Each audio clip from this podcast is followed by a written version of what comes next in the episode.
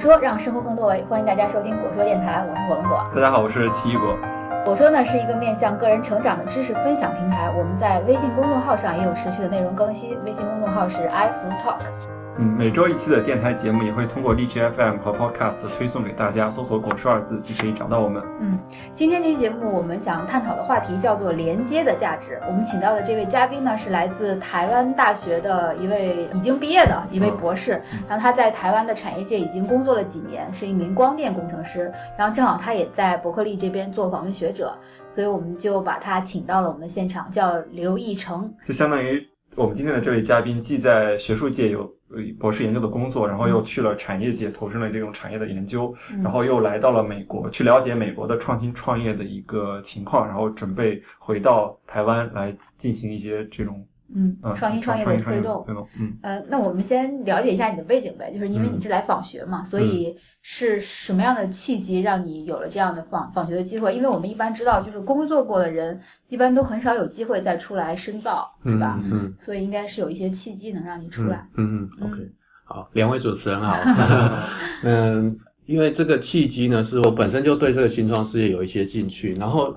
因为我在这个台湾的这个企业工作的这段期间呢，我发觉这个台湾的企业文化有一些不太恰当的观念，也是会阻碍一些很不错的想法的发展。嗯，对，因为你知道，老板可能有他自己的想做的事情，然后他希望他的企业是怎么样，而且他有一些企业的压力，所以在那种。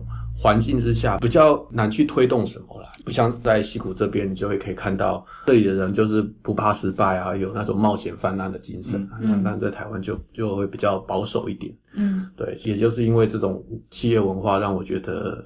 有志难伸啊，应该这样讲。对，应该虽说你应该是一个比较愿意去打破一些常规，希望尝试一些新鲜事物的人。对对对，因为我觉得这个台湾产业也不能一直吃老本。如果你一直停在原地，一直吃老本，然后大家就是求个温饱啊，每天每天上班想着下班啊，对吧？所以我觉得还是要去找到下一个下一个呃时代时代对明星的产业这样子。而且知道读到博士总是要有一些。抱负嘛，国家栽培你，所以所以所以你要有一些贡献，不要想着人家会来做这件事情啊。你如果觉得这个事情应该要做，就自己要去做。嗯，对，所以我那时候申请了这个 program，因为我对本身做研究也有兴趣，嗯，但是又不喜欢做太学术的，所以我觉得我希望是做一个比较 practical，能够对产业也有帮助的。嗯，所以刚好我觉得这个计划就很适合我，它叫做。这个台湾伯克莱医疗器材产品设计之人才培育计划，对，就是一个特定产业的，嗯嗯，对，对，focus 在医疗器材，那刚好跟我这个背光又非常的 match，因为我就是一个电机工程师嘛，然后我对生物科技的应用比较有兴趣，我博士论文就是把这个光电应用在这个生医科技上面，嗯，做一些应用的。对，所以这个项目是台湾和伯克利之间的一个合作项目，是吗？是，它是由政府来资助的。呃，是，对，跟伯克利合作是第一次。那过去七年已经跟 Stanford 有合作，然后每年有选送两题过来，主要是去参加在 Stanford 有一个很有名的叫 Bio Design 课程，所以每每年就是选送差不多五五个人左右，主要是工程师背景的，主要是医生跟工程师，哦，因为。其实医疗产业的主角就是这两个，嗯，对，相当于是政府提供了一笔这种留学资金给产业界的工程师和医生，然后让他们来进修，是吧？它必须是针对产业界从业人员，不能是比如说在校的学生啊，或者是其他。嗯，也有，但是目前我听到的是都是有一些工作经验的，对，平均年龄大概是三十五岁，嗯，对，我是三十三岁来的啦，所以。我算是经验比较少的，嗯，对。那政府提供这些资金，然后资助人才进行这样的交流，它的目的是什么？比如说像大陆这边就有这个国家留学基金委会提供很多这个资金，然后提供给这些学生做一些访学啊、交换啊，嗯，或者是什么博士、博士后的这个培养项目，主要是为了这个增强这种学术界的联系。对，基本上都是大学跟大学之间的合作，然后很少有这种呃政府去资助这种企业界的人出来学习，然后再。嗯嗯，对，所以这个计划就是当初七年前台湾的在戏谷的一个待很久的一个企业家，跟台湾在这边的一个政府的单位，我们叫做台湾驻旧金山经济文化代表处，然后底下有一个科技组，科技组是专门执掌这个科技产业业务的。嗯。那时候的这个组长跟这个企业家叫做张友德博士，就是在美国硅谷，然后是一个很知名的医材创业家跟创投专家。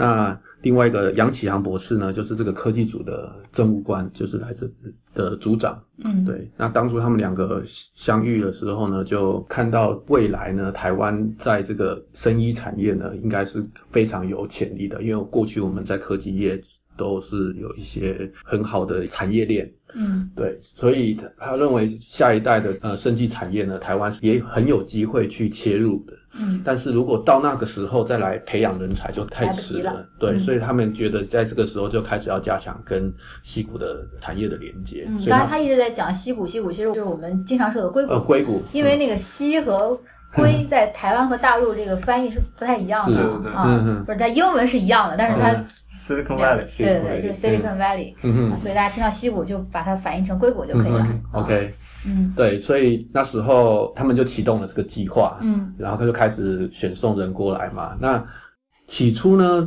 更早是印度先开始的，哦，对，那印度可能早我们一年，那那时候效果好像也还不错，那反正就台湾就跟进，就开始就开始送人过来。那呃，到今年年初大概有三十多人嗯已经学成归国，然后也创立了十来间公司，嗯，所以算是成效相当不错的。哎，你刚才提到这个印度啊，我就觉得挺有意思的，因为之前像我不是研究创新嘛，嗯研究这个联系，全球联系。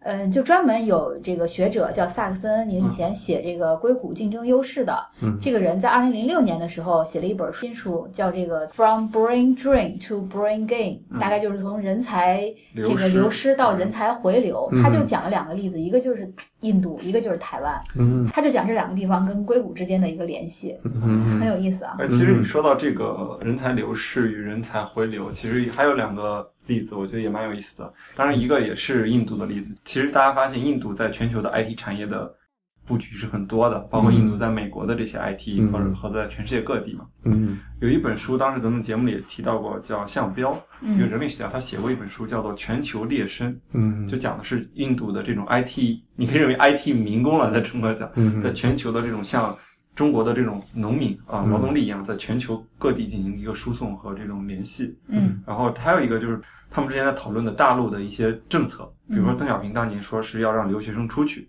在一开始的时候因为国家与国家之间的贫富差距，包括各方面差距特别大，回来的人非常少，非常少。嗯。但是呢，其实这些人并不是不想回来，或者说他们还是有一种爱国的热情吧，只是当时没有一个合适的契机。嗯。反过来看，最近的这几年，随着这种国家实力啊，或者这种经济水平差距变小，大量的人才开始回流，嗯。就很多人认为这个可能是一种所谓的这种远见吧，包括可能嗯对对那个台湾也是这样的。嗯，这感觉是台湾早期经历的过程。台湾早期也是一堆留学生过来，然后后来经过一个回流的阶段，然后创立了一这么多公司，像张忠谋先生就是那个时候的一个。他是什么背景？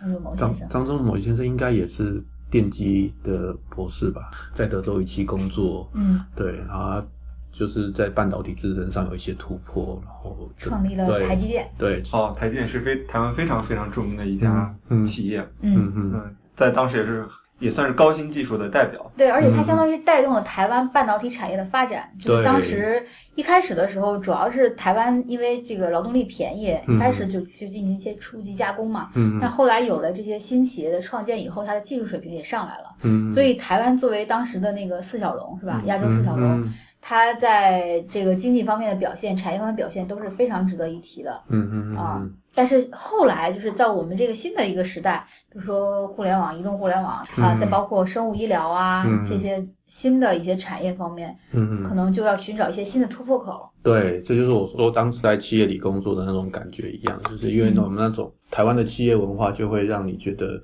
嗯，希望就是维持现状，嗯嗯，然后就是感觉。比较没有那种危机意识啊，嗯等到你现在开始觉得，哎、那个大陆起来了，然后台湾的竞争力好像越来越薄弱啊什么的，然后再开始紧张，都已经来不及了。啊、所以说这个项目应该是很有远见的，嗯嗯而且它是加强了台湾和硅谷的这种最好的技术中心之间的联系嗯啊、嗯嗯就是一个很有远见的项目。哎，嗯。那你提到了这个项目，其实已经有七年了，在之前和 Stanford 的合作，嗯嗯它有没有让人们看到一些眼前一亮的东西，或者说有没有人回去台湾真的做了一些嗯。产业上的尝试？嗯嗯，有像我刚刚提到，就回去开了十来间公司的。呃，就我所知做的比较好的就是 i sensor，、嗯就是它是做一个可以用 iPhone 来测这个血糖的，很多人对糖尿病病人常常需要监控血糖，就蛮方便的。它可以在吃饭前自己应该可能要取血吧，我猜，反正就取一下样本，然后可以用 iPhone 来读这个资料，对，就可以很快的又很有隐私的嗯，知道自己的血糖状况，然后再选自己要点哪些食物这样子。哦对对，像是这个啊似乎就做的还不错，还去过这个 Medica 吧，我记得是一个很大的医疗产业的一个 conference。嗯对，然后有在那边得奖。嗯，就相当于是一个。嗯呃，比较成熟的一个成果了，就也是结合了当今的移动互联网，是吧？手嗯机，然后这个智能设备，嗯然后生物医疗结合对起来的，。这个就有所突破，不像台湾原来的那种产业，对，就已经开始有在结合新的科技啊什么的，对，嗯这就是这种有一种创新的一些拓展出来。嗯，那除了你说的这个计划以外，台湾还有没有一些别的？呃，就像大陆吧，它嗯那个众创空间很火，政府会提供很多办公场地，对政策来激励这些创众创空间的发展。嗯然后他们会提供很多办公场地啊、投资啊、还有一些包括人才培。训啊，嗯对的这个支持。嗯像台湾有没有很多类似的这个众创空间，或者是什么联合办公这样的？嗯，一方面就是空间算是是就是说呃 co-working space。哦有点像这，OK，边的 WeWork 这种。嗯，OK，嗯，在台湾呢也是有啊。我想像这样的单位，在很多有规模一点的大学里面都有设这样子的一个孵化器，孵化器，对，嗯让这些学校里面的这个研究成果呢，有产业价值的呢，就到那边去接受一些 business 的培训啊、法律的培训啊，还有一些商管的一些培训啊。嗯嗯对，应该是说那边会有一些专家去给你一些意见，然后让你这个技术能够确实的商品化，然后成功的运作起来。对嗯是台湾过去就一直有很多大学都都有在推这个，对，这也行之有年了。但是目前看起来成成效是没有很好。嗯，那像一些企业也会有，是嗯。吧？我知道台湾比较著名的做这个技术孵化和技术转化比较好的一个地方叫做工业技术研究院，嗯嗯，因为很多像国内的一些城市，它都去模仿这个工业技术研究院，像嗯武汉嗯就有八所大学就嗯都成立了这样的一个工业技术研究院，比如说嗯武汉大学，它的地理、地图还有这个嗯空间信息比较强，它就成立了一个空间信息的这个工业技术研究院。嗯，像华中科技大学，它的光电很强，它就成立了这个光电工业技术研究院。嗯相当于是，比如政府提供一部分政策、土地支持，然后大学出技术、出人才，嗯成立的这个机构呢，就提供这个运营和管理，转化，嗯相当于是一个去识，别一些，嗯，相当于是一个大学和企业之间需需求，就大学的研究和企业的一种实际需求之间这种成果的一个转化过程。嗯对，比如说大学有很多专利嘛，很多都是放老了、放旧了。嗯呃，现在他们的口号就是，与其让这些专利放旧放老，不如让他们重新这个发挥价值。嗯这样的话，就可以把一些大学里的最新成果跟企业的需求对接起来。嗯嗯啊，像台湾的工业技术研究院应该是做这件事情的一个先驱，对，先驱它已经很久了，对，在台湾已经很久，然后也也孵化过很多大企业，像是台积电啊、嗯联电啊，都是从那边出来的。嗯，它现在怎么样呢？就现在他现在也是算是在寻找下一个明星产业，他这几年也是有点在走下坡的感觉。不过我觉得他还是一个很重要的，在台湾一个很重要的机构。嗯对，因为他就持续就是在做一个下一个，包括能源啊，包括生技啊这些技术的研发，还有学校跟大学之间有一些合作的项目。嗯，对，今天我们们这个题目不是叫连接的价值吗？因为这工业技术研究院就强有力的连接者。对，啊，嗯就是他把企业和大学嗯的需求联系起来了。嗯像你们这个项目也是把台湾和硅谷联系起来了，嗯把你们的背景、技术背景嗯和一些台湾或者是说一些市场上新的需求结合起来。嗯嗯嗯，所以之前我们觉得一些中介啊，就他们到底创造了什么样的价值，是吧？嗯嗯就这些连接的人到底创造什么样的价值，嗯都是打问号的。对，其实本身对于信息的一种匹配，对于技术的匹配，甚至对于资金的匹配，这种匹配本身也在创造价值，因为它提供了效率嘛，嗯是吧？更有效的一种匹配过程本身就是创造了非常非常多的价值，嗯。而反而是我们很多时候去忽视的一个东西。嗯。因为我们传统意义上往往认为，创造价值，我就要么做出一什么东西，具体的东西，嗯。或者要不我生产出一个什么产品，嗯。或者是我怎么样，就是对这个概念很强。嗯。那对于这种无形的这种连接就比较弱。嗯，嗯，应该是说你没有这个连接，你不知道你的东西有什么价值。对，对，你如果一直在做研究，你你认为解决了一个很困难的问题，就就是算是有进展。你这个 solution 不见得是普罗大众需要的，嗯对啊，所以你必须要连接嘛，你必须要非常多的 interview，嗯。包括 end user，包括供应商，包括这个产业链啊，包括这个技术的开发者，你要整个整个串起来，哎，大家都同意，觉得这个东西这么样的开发，这么样的设计，才会有人就大家都会买单。对，这这才是连接的一个重要性。对，对。要成为一个超级连接者，就其实它意味着你对市场上一些不对称的信息，然后就嗯。掌握的更多，是吧？对，嗯。然后你这样的话，能够看到市场里的一些新的需求，嗯嗯。嗯，对，包括像我们自己啊，像我们自己在，比如说在写论文，啊、找工作，很多时候都是局限在自己眼前的那些范围内，嗯是吧？就我们经常容易掉进一个瓶颈里面就出不来了。嗯但实际上，如果你要去跟同一个领域，呃，更多研究这个问题的人，或者是呃找工作的话，你要跟更多不同方向的去嗯有一些连接的话，嗯那可能你的视野会更加开阔。嗯，对，没错，这个是经常会在美国看到一种现象。其实，比如说学生和老师之间，嗯然后学生去找工作的时候，甚至是员工在跳槽的时候，他们会做大量的所有的 networking 的这件事情。嗯。那国内可能会少一些。对嗯，对，而且他们就是直接就把这个事情叫做 networking。嗯嗯是非常重要，非常重要。都在 networking 上面找工作，嗯。的样子嘛，嗯，对，他们就很直接，嗯嗯。嗯，我当时刚来的时候觉得，今天晚上这个活动就叫 networking party，这个大家也没有什么主题，就在这儿聊天，这是什么意思，是吧？对，就弄一些点心啊什么，大家就聊一聊站站着聊天这样子，嗯对。对啊对啊，对嗯，那你来这边也有三个月了吧？大概？嗯有。有什么样的感觉吗？就是觉得嗯这就这个边会跟 networking 的文化，或者是对，有啊，这里我就也是体验到这一点，就是常常有有呃参加不完的活动，嗯。然后那些活动都是很注重你们互相沟通的，一本是给一个 talk，但是他还是会保留一些时间让你们去 networking。对啊嗯就是跟呃以前就是在台湾的差异比较大的地方，就是可能听完演讲就是时间到就大家就走了。就结束了，对，嗯。然后就对这个好好像上完课下课一样，嗯。对，那他在这边就会留一点时间给你，然后那个讲者可能也还不会离开，就是会会下来就是跟大家分享经验，或者是用座谈的方式，嗯对，可以听到大家的意见，互相学习嘛。其实讲者也想从听众里面得到 feedback，呃，听众也想要从讲者那边问到自己想知道的问题，嗯对啊，所以他们会比较注重这一块。而且这里有一个好处是。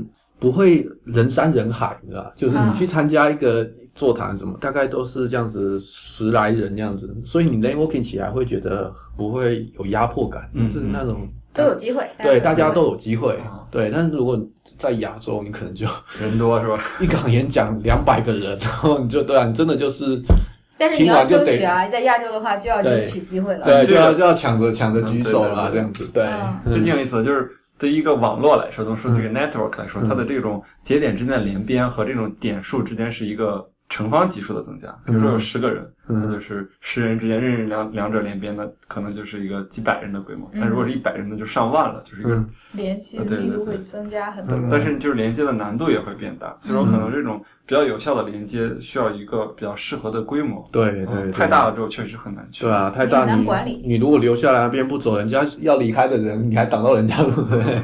有时候生活在大都市，你会发发现人跟人之间反而距离更疏远，就是这样子。但这里就是会有一种那种就生活在乡村的感觉，然后你就是得要去跟人家讲讲话，否则你就是孤单一个人。对对，因为 我们都说亚洲是关系型社会嘛，就大家会这种亲戚啊，或者同学会啊，嗯嗯这种关系会比较近。然后像在这边的话，就什么亲戚这都没什么关系啊，大家不怎么来往。嗯啊，然后同学好像就他们大学都没有班级，嗯所以他们同学之间也交流很少。嗯大部分交流的人都是有共同兴趣爱好的，，嗯或者是有什么利益关系的。嗯嗯就我希望，哎，通过跟你的互动，然后我我能得到一些什么，嗯或者是你嗯能得到一些什么，嗯嗯这样子他们才能对，所以他们的就是时间都是用在发展他们的 career 上面，career 对对就不会说我们还有一你在台湾就会有一些啊婚丧喜庆啊 什么的啊什么的对。都要去顾这些，嗯对，可能就是你相当于在你的 network 之中，在我们很多时候你要把大量的时间放在亲朋好友所谓的这个关关系上，就花花比较多的时间和精力。但可能在美国这边，你同样的精力可能就可以 network 到更多的嗯没有那么亲密，但是还是非但是常有用的，对你嗯。career 有用的一些关系上面，就对对啊，这是一个文文化的差异，有好有坏啦。我觉得有时候我觉得你会觉得跟家人是就是应该要舒服吧，就是在一起很舒服，跟朋友在一起吃个饭聊个天儿是吧？那种好友这样子常常联系是，对啊，就就是很舒服嘛，像你讲的，然后对啊，而且你会觉得就是你那种有点就是不同的胃口啦，嗯。你有时候会需要一种那种亲朋好友的那种嗯。对关系，有时候也需要发展你的 career 是这样子，嗯，对，对，像有一个事儿就打动我，就让我觉得挺意外的，就一个跟我一起呃上那个伯克利创业训练营的一个同学，嗯。他就是才大二，嗯。但是他就是这种 networking 的意识很强。比如说有一个演讲者很牛，特别牛，比如说 Guitar Hero 那个创始人啊，他来演讲，然后他觉得哎这个人挺棒的。演讲的同时，他就去查这个 LinkedIn 这个人 LinkedIn，包括他的背景。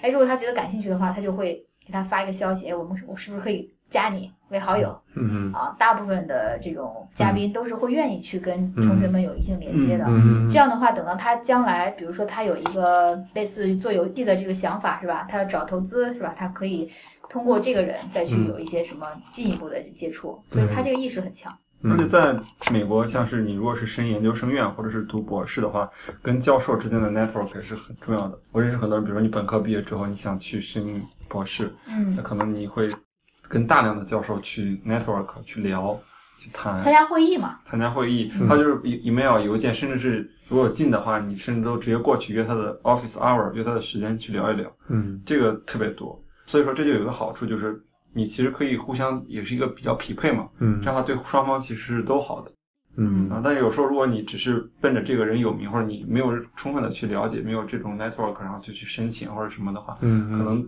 对双方来说都并不一定是一个最优的选择。嗯其实 network 本身就是一个消除信息不对称，或者说建立一些有效的信息的一个过程。对，我觉得他们这边很注重的是你有没有呃 fit 到他的，比如说他要发展的呃方向上，对，所以在这边的老师在看学生也是看比较重视他你适不适合这间学校或适不适合这间实验室，并不是说你本身好不好，优秀不优秀。嗯对对，这我觉得我觉得这点很重要，嗯。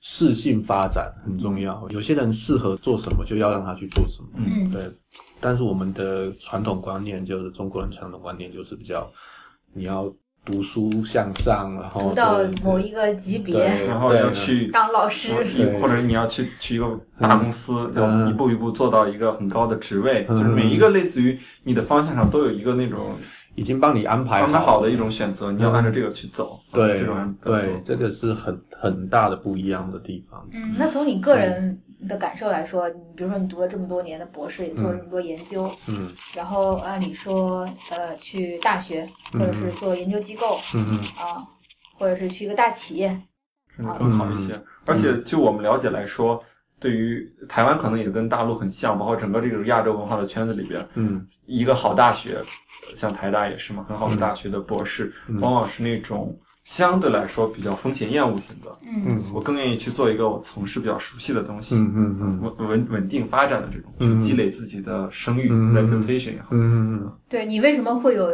就跳出来的一个想法呢？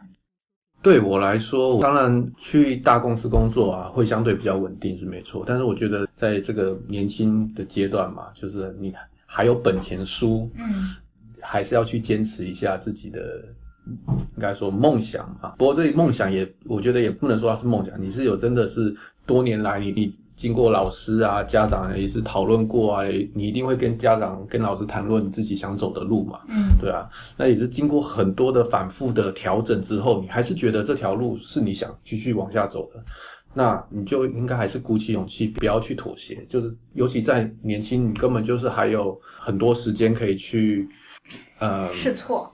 对，如果失败了，你还可以再来一次嘛。嗯，对，就不要放弃它。对，所以，我我觉得在这个时候，这几年算是很关键了，就是可以好好的这样子拼一下。嗯，对。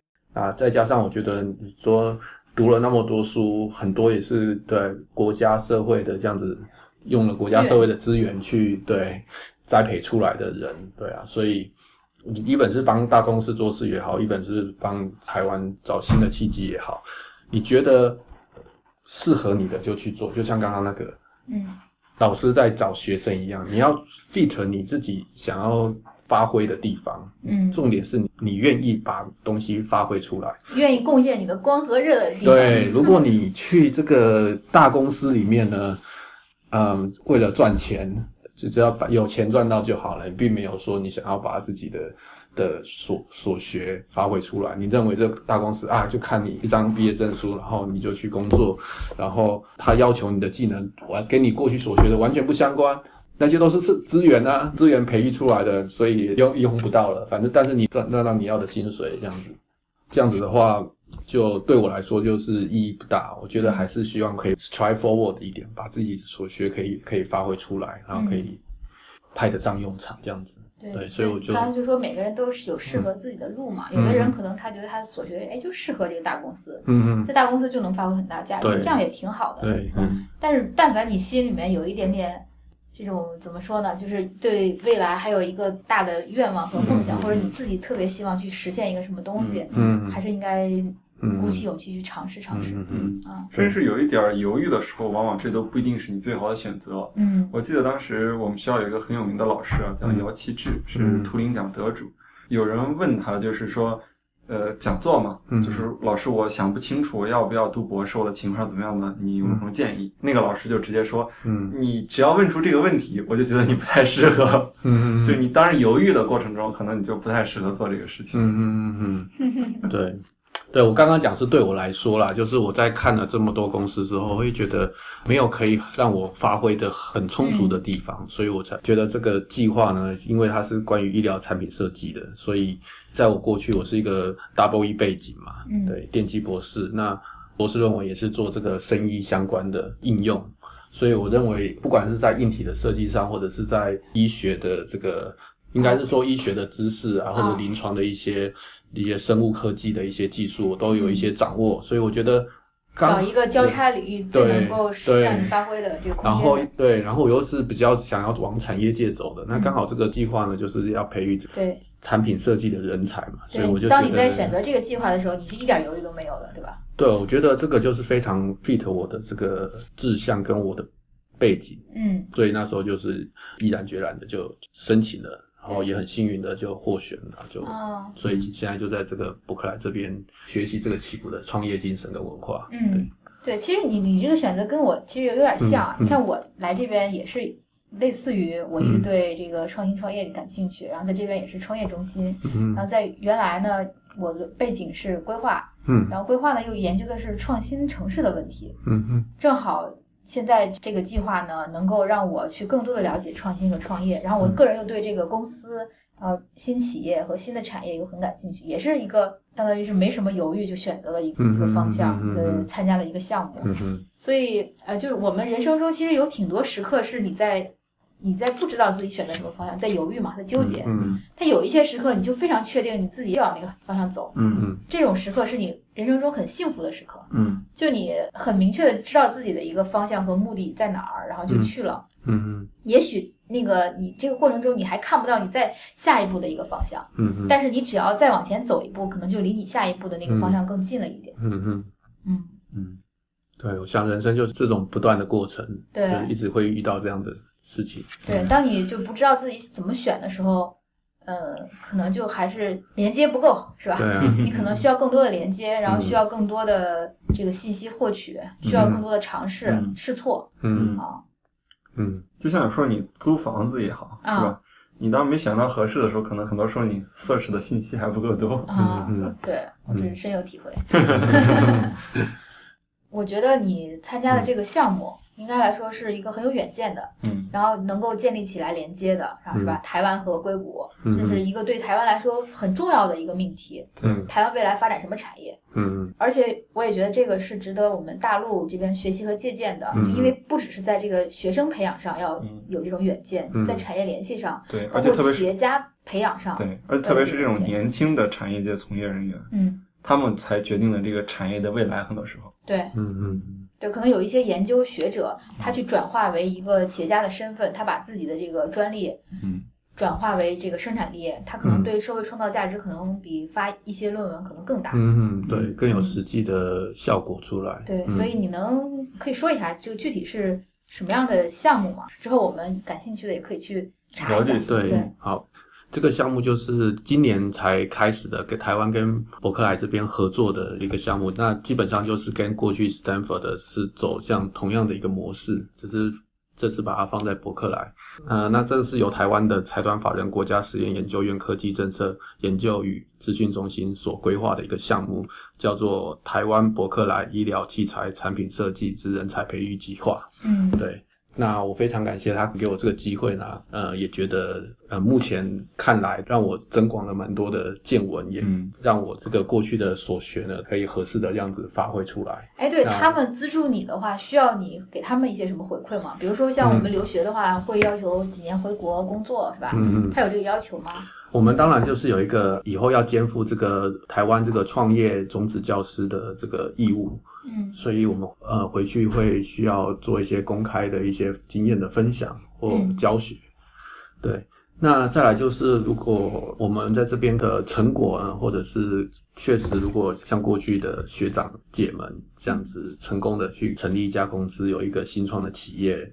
孵化出来的话呢，那我们需要呃回馈这个三趴的转移百分之三是吧？对百分之三的呃商业化权利金或技术转移授权金嗯，给这个计划办公室，啊那最大不会超过他们资助我们的费用的两倍。嗯，对对，大概这样子的一个回馈听起来机制。就是一个资助有潜力的人进行创业的一个项目啊。嗯，嗯，你可以认为是政府的一笔小的风险投资，对对对投资对，投的是人。嗯对如果成功了，就是一个三赢的局面嘛。你可以这样对伯克莱来说，也是也是一个好的结果；对我来说，个人的 career 发展也是好的结果；对台湾这个产业也是一个好的注意嘛。嗯对对对，就所以这个项目的设计者还是真的挺聪明的嗯。啊，有远见。嗯。嗯，但是我觉得它也有一些独特的优势，对于台湾来说，因为它每年的项目资助的人数，呃，也比较少嘛。嗯。这样的话，每个人可能得到的一些资源，包括 network 什么所谓的这种东西，可能也会多。嗯。像有时候我们经常这种出国项目，它一下子要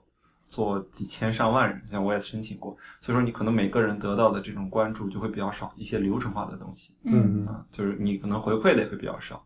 嗯说可能更适合一些更小规模的，比如说城市政府、对对对地方政府。，地方政府或者省级的政府有一些这样的项目，嗯，就还挺有帮助的。嗯，今天也非常感谢呃一成参加我们节目啊，跟我们聊这个连接这个话题。其实我们在生活中，然后包括以后的工作中，都应该注重自己的这个连接啊，在这个社会网络的构建中发挥自己的长处，然后有一些信息的挖掘，能够帮助你未来的发展。嗯啊那我们这一期节目就录到这儿。关于台湾的这个项目，嗯以及更多的这个项目，如果感兴趣的话，也可以给我们留言，嗯我们也可以把相关的信息分享给大家。对，好，谢谢两位主持人，嗯大家再见谢谢大家。